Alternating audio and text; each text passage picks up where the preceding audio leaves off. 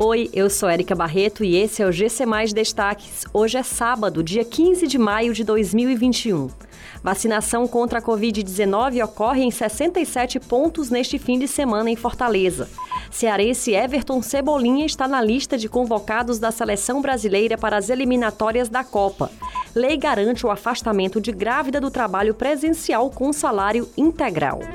A Prefeitura de Fortaleza disponibiliza 67 pontos para vacinação contra a Covid-19 neste fim de semana. São 60 pontos de saúde, três policlínicas e quatro centros de vacinação, no Shopping Rio Mar Fortaleza, Centro de Eventos, SESI Parangaba e Arena Castelão, atendendo o público prioritário da campanha de 9 da manhã às 5 da tarde.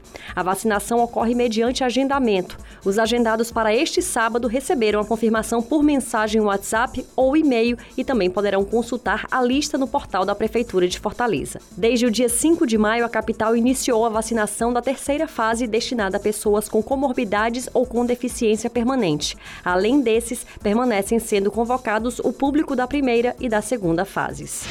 O técnico da seleção brasileira Tite divulgou ontem a lista com os 24 jogadores que poderão participar dos confrontos das eliminatórias da Copa do Mundo FIFA Qatar 2022. As disputas contra Equador e Paraguai estão agendadas para acontecer nos dias 4 e 8 de junho. A lista contou com um estreante, o zagueiro Lucas Veríssimo, ex-Santos e atualmente no Benfica de Portugal. Outro destaque foi o cearense Everton Cebolinha, formado nas categorias de base do Fortaleza, ex-Grêmio e atualmente jogador do Benfica de Portugal.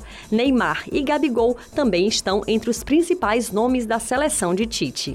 O presidente Jair Bolsonaro sancionou nesta semana a lei que garante à trabalhadora grávida o afastamento do trabalho presencial durante o período da pandemia de Covid-19 com pagamento de salário integral. Dessa forma, as empresas devem manter suas colaboradoras grávidas afastadas, cumprindo as suas funções à distância em trabalho remoto, sem prejuízo financeiro em função da pandemia. A medida já entrou em vigor e vale enquanto durar o estado de emergência na saúde pública.